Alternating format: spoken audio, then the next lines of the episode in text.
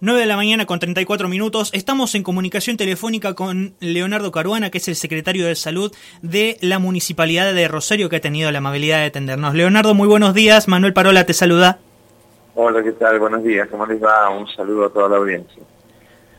Eh, queríamos eh, consultarte, Leonardo, sobre las principales medidas que se han tomado en la ciudad de Rosario, eh, fundamentalmente a partir de la situación de declaración de pandemia del coronavirus, pero también entendiendo que en, previamente ya teníamos otras alertas rojas, por decirlo de alguna manera, como por ejemplo el, dengue. ¿Cuáles han sido las principales medidas tomadas desde la Secretaría de Salud en la ciudad? Eh, a ver, primero lo veníamos planteando desde el inicio, desde la aparición de los casos en China y de la enfermedad del coronavirus, que por supuesto no había ni que subestimarla ni sobreestimarla, que es un problema de salud importante que se anexaba a un problema instalado en los últimos años en Latinoamérica, que es el dengue y que también estábamos atravesados por un brote de sarampión en provincia de Buenos Aires y fundamentalmente en Brasil y algunos otros países de América Central y Estados Unidos. Eso llevaba, la realidad en particular al dengue, llevaba a una situación especial de trabajar intensamente en la prevención, en los bloqueos, porque ustedes saben que, digamos, convocó a todos los ministros de salud del Mercosur a una reunión en Paraguay hace un mes atrás para analizar la realidad epidemiológica de los países limítrofes y de la Argentina, que ya tienen más de 12 provincias, circulación viral autóctona, y hay más de 1.500 fallecidos por dengue en Latinoamérica.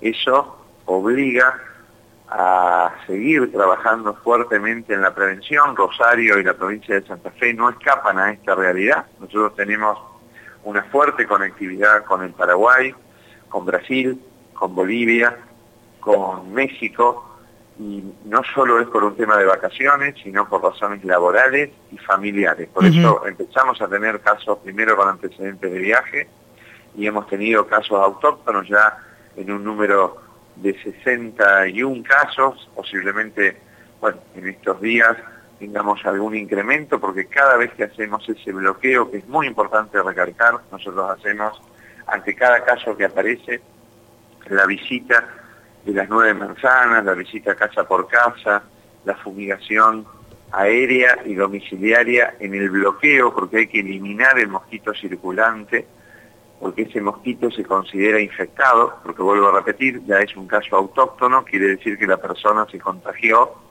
en el barrio, en la ciudad, y eso es necesario eh, eliminarlo y por supuesto después de las lluvias también eliminar o descacharrar o limpiar todos los lugares donde el agua limpia se deposita, porque es allí donde la mosquita de la Aedes aegypti pone huevos, y si esos huevos, esa mosquita estaba infectada, esos huevos y que nacen, digamos, mosquitos, se transforman en mosquitos también transmisores. Ese es la, el análisis de por qué nosotros, ante un caso que encontramos en un barrio, cuando caminamos 50, 100 metros, encontramos una persona febril. La estudiamos y da positivo. Lamentablemente, informamos ayer que eh, en la ciudad una persona con obra social de 82 años falleció por esta enfermedad. Es una de las posibilidades que en general se da en un muy bajo porcentaje porque la mayor cantidad de las situaciones se resuelve por consultorio externo, es una enfermedad que se autolimita, pero que está descrita en personas con factores de riesgo y sobre todo si nos reinfectamos, está descrita las complicaciones mayores, complicaciones hemorrágicas, que pueden llevar a un desenlace fatal como fue el de esta persona. Perfecto. Este, entendemos que si bien la acción desde el Estado no puede faltar en este tipo de casos, también es muy importante el accionar de los propios ciudadanos para tratar de eh, también acompañar estas medidas. ¿Cuáles son las principales recomendaciones para la población? Bueno, es clave lo que decís vos, para esta enfermedad y para todas las enfermedades prevenibles, porque hay una responsabilidad indelegable del Estado en en todo lo que yo estaba contando que lo tenemos que hacer, los servicios de salud asistiendo, los bloqueos epidemiológicos que hacen que nosotros no tengamos gran cantidad de casos en la ciudad, a pesar de los últimos años se han circunscrito determinados barrios y no tenemos un brote todavía. Pero en todas estas cosas hay una responsabilidad individual que hace al cuidado de todos, que es, primero, si venimos de una zona de alta circulación, de un país con alta circulación, la utilización del repelente para evitar enfermarnos.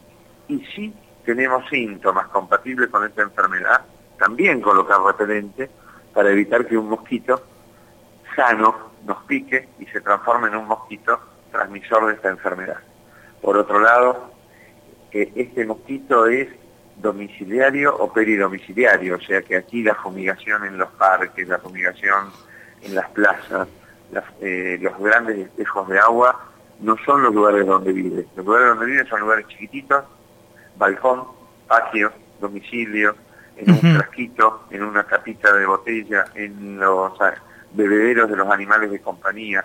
Eso es muy de resorte de lo que puede hacer una familia en su hogar o lo que puede hacer un vecino o vecina en su casa. Por supuesto es distinto aquella persona que no tiene todas las condiciones y el agua para tomar y tiene bajo, bajo presión de agua y almacena agua en el, en el patio, bueno, la tiene que tapar de alguna forma para evitar que ese mosquito ingrese. Cada uno tiene que cuidar con las herramientas que tiene, pero todos nos podemos cuidar de alguna forma. Y si estamos con síntomas, vuelvo a repetir, el uso del repelente y la consulta precoz al médico. Esas son las intervenciones mayores. La fumigación que yo dije domiciliaria y aérea es la fumigación que se hace en el bloqueo cuando detectamos un caso sin antecedentes de viaje, porque ahí se considera que ese mosquito es un mosquito que está infectado y por eso tenemos que hacer las nueve manzanas. En este momento, ayer, hoy, estamos haciendo bloqueos y trabajos a partir del diagnóstico epidemiológico que, va, que vamos monitoreando y que va cambiando eh, día a día. Pero esta enfermedad todavía no estamos en un pico de descenso porque las temperaturas siguen estando altas y esto empieza a bajar cuando se da una temperatura baja sostenida por lo menos por más de 20 días. Si no, vamos a seguir teniendo casos mientras el calor esté, porque el vector está, y, ya tenemos una situación en distintos barrios de la ciudad de casos sin antecedentes de viaje. Regio, este, eso hablando de cómo el municipio se está eh, armando en cuanto a lo que es el cuidado de la epidemia del dengue, que recordemos es algo que ya venía previo a la aparición del coronavirus en Argentina. Ahora, en este contexto de la declaración de la pandemia y las medidas tomadas a nivel nacional, ¿cómo ha sido la respuesta este, paralela del, del municipio?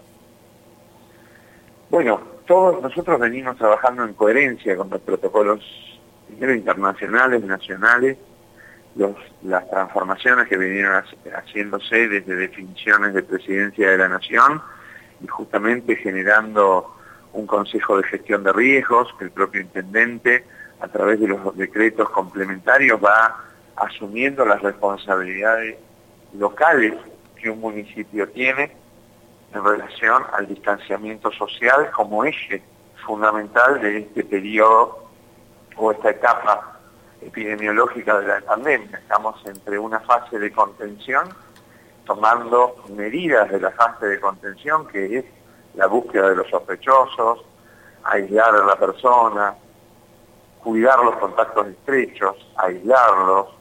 Ahora ya estamos avanzando las medidas de distanciamiento social, que son de una etapa que tiene que ver con disminuir la circulación de gente y evitar que gente de afuera traiga la enfermedad. Por eso son los cierres de frontera, los aislamientos, el acceso telefónico a la mayor parte de las dudas para evitar la saturación de los servicios de salud por dudas que se pueden dirimir con consultas telefónicas y también el trabajo que estamos haciendo los servicios de salud, tanto públicos y privados, para seguir organizando el sistema para justamente con una curva más aplanada de consultas, es decir, que no se provoquen esos picos exponenciales como se han producido en Italia, en España, que saturan los servicios de salud, tanto públicos como privados, aplanar la curva de consulta, hacerla más lenta, más plana y más prolongada, hace también que los servicios de salud puedan funcionar más fluidamente. Nosotros no estamos en esa realidad, pero todo indica que tenga, digamos que a partir de los casos que tengamos, estos pueden aumentar y necesitamos trabajar en ese sentido y seguir fortaleciendo que las herramientas de distanciamiento social son una responsabilidad también de cada una de las personas. Se puede cerrar el casino, se pueden cerrar todas estas cosas que se están cerrando, hay distanciamiento escolar, ustedes las conocen porque son de público conocimiento. Sí, las estábamos leyendo en el inicio del programa precisamente. Claro, pero también digo, la, situación de una persona que viene de afuera, o, es contacto estrecho en un caso confirmado, o en un caso sospechoso, bueno, el aislamiento es fundamental. El aislamiento, la ventilación de los ambientes, el lavado de manos con agua y jabón, el cubrirse la boca cuando tosemos con el pie del codo y si tenemos síntomas, la utilización primero del acceso telefónico y después de la consulta al médico, precoz sobre todo en las personas con factores de riesgo y está demostrado que en la enfermedad de coronavirus un riesgo mayor es los adultos mayores y también los adultos mayores con enfermedades asociadas. En ellos la necesidad de cuidados es mucho más exigente, por eso tenemos que ya hoy provocar ese distanciamiento de las personas para evitar contactos con, con gente, porque eso los cuida más y, eso está demostrado que disminuye la posibilidad de morbid mortalidad. Mm. Leonardo Carona, ha sido usted muy amable. Muchísimas gracias por comunicarse con nosotros.